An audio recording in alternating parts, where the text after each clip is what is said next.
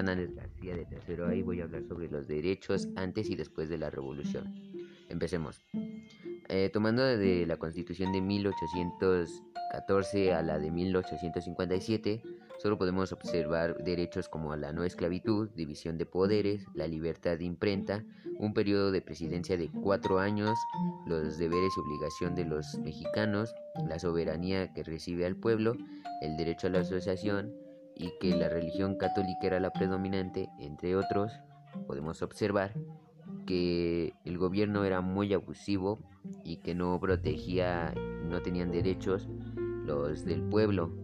Ahora observando la constitución de 1917, en la cual son 136 artículos y recogieron las demandas de todos los grupos que se levantaron en armas, además de los derechos del hombre y sociales, pusieron la no reelección, la soberanía, la libertad de culto y de expresión, enseñanza laica y gratuita y los límites entre los poderes legislativo, ejecutivo y judicial.